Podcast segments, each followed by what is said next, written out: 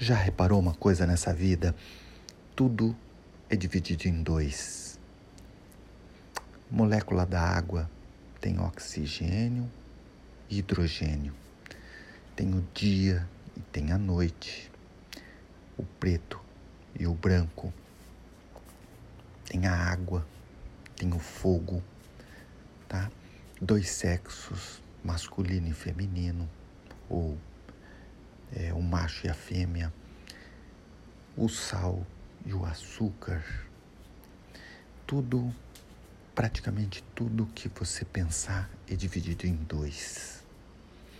Tem o céu, tem o inferno, tudo é dividido em dois. O ser humano é dividido em dois também. Pensando na psique do ser humano, é estranho que não houvesse dois tipos. É estranho que houvesse doze tipos, como dizem no horóscopo. É estranho como dizem que são quatro tipos, como falam na psicologia de Jung. É estranho como Hipócrates separava as pessoas com bile escura e bile clara. Mas na prática a gente sabe que existe dois tipos de pessoas. Quer ver uma coisa? Alguém já deve ter te dito assim: aquela pessoa é de gênio forte, aquela pessoa é de pavio curto, aquela pessoa é de difícil convivência, né? né? Você já identifica uma pessoa assim. Ou quer saber? Às vezes ele fala aquela pessoa é muito amável. Meu, ela diz sim para tudo. É uma pessoa muito generosa. E isso a população em geral sabe. Não precisa ser um estudante de psicologia para falar isso. A população tem esse saber dentro dela, né? Então seria difícil a gente não separar tipos de pessoas tipos psicológicos de pessoas. Na história da humanidade sempre separaram, mas as palavras para separar dois tipos de pessoas psicologicamente diferentes são difíceis. Vou te dar um exemplo. Você está resfriado. O que significa você estar resfriado? Significa que você está com o nariz escorrendo? Significa que você está com febre? Significa que você está com os olhos lacrimejando e vermelhos? Significa que você está indisposto? Significa que você está espirrando? Significa tudo isso? Mas se eu disser que você pode estar tá com gripe, mas não está espirrando? E se eu disser que você pode estar tá com gripe com todos esses sintomas, mas o seu nariz não está escorrendo. Está errado, você não está com gripe. Não, está certo. Você está com gripe. Você tem sete sinais de gripe, mas não necessariamente os sete. Você pode estar tá com três sinais de gripe. Né? Ou o sinal principal de gripe você não tem, mas mesmo assim você está com gripe. Então a palavra gripe significa isso, que você tem muito dos sinais de que aquilo é gripe. A mesma coisa é na psique humana. Eu posso falar que uma pessoa é uma pessoa generosa e a outra pessoa é uma pessoa egoísta. Você sabe identificar uma pessoa que é egoísta? Né? Ou eu posso falar que aquela pessoa é extrovertida e a outra pessoa é tímida. Mas será que o tímido é um tímido a todo momento? Será que ele tem todos os traços de timidez? E quais serão os traços de timidez? Quais serão? Não se confundem? Pois é, no passar da história, a gente vê as divisões de pessoas com palavras diferentes palavras que querem significar alguma coisa, mas no fim não significa nada e aí está a confusão. Quer ver uma pessoa narcisista e uma pessoa que não é narcisista? Uma pessoa generosa e a outra pessoa que é egoísta? Uma pessoa extrovertida e a outra é tímida?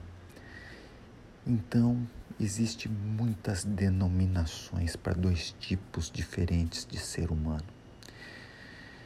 E Dr. Gicovati é, foi bem feliz em dividir os dois em generosos e egoístas. Mas temos que saber que generosos e egoístas são palavras que significam muita coisa. Mas o pacote de caracteres da pessoa generosa é muito fácil identificar. É só saber dar o nome para ficar didaticamente interessante. Para qualquer um, qualquer um vai poder saber quem que é generoso ou quem é egoísta.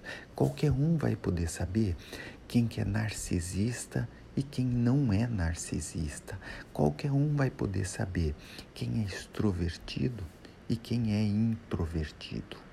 Tá? Então, qualquer um vai poder saber quem tem baixa tolerância a contrariedades e frustrações e quem tem alta tolerância a contrariedades e frustrações.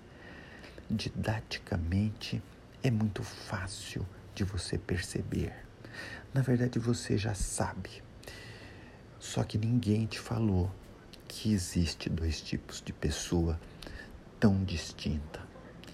E qualquer 30 minutos de conversa com uma pessoa, você já pode saber o pacote que ela traz junto dela. O pacote de caracteres que a justifica chamá-la de extrovertida ou introvertida, por exemplo. Então é como resfriado. É fácil identificar o resfriado.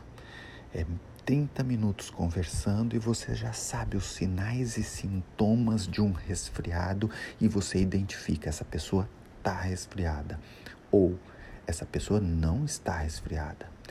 E assim é muito fácil você identificar uma pessoa que é de um tipo psicológico e uma pessoa que é de outro tipo psicológico.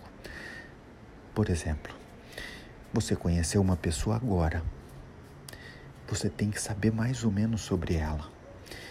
Então você vai conversar com ela um pouco e vai saber entre os sinais e sintomas, você vai saber, por exemplo, se ela tem um complexo de culpa, se ela é mais extrovertida, ela fala o que ela pensa na hora. Se ela é pavio curto, se ela não leva desaforo para casa, se ela é difícil de convivência, se ela é muito expansiva, pensou, falou. Ou se ela é retraída, que ela pensa, depois fala. Se ela é vingativa, de uma maneira que primeiro ela pensa na vingança, amadurece a vingança, para depois botar essa vingança em prática. Então você vai saber.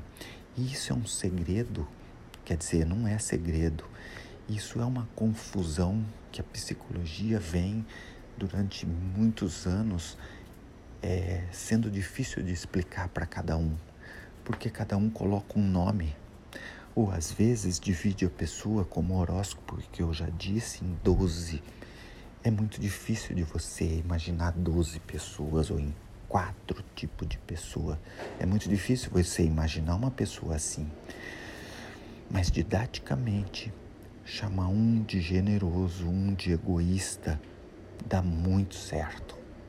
E você vai aprender a diagnosticar quem é a pessoa que está ao seu lado. E é muito simples por um motivo. Nós nos atraímos por pessoas diferentes da gente. Estou falando do aspecto psicológico. Se você é mais retraído, você vai se identificar com uma pessoa mais expressiva. Com certeza, isso faz sentido para todo mundo. Pró o próprio dizer da população leiga diz é, os opostos se atraem. Isso é uma verdade. Pode pegar metade dos casais que você conhece. Veja lá se não são os opostos.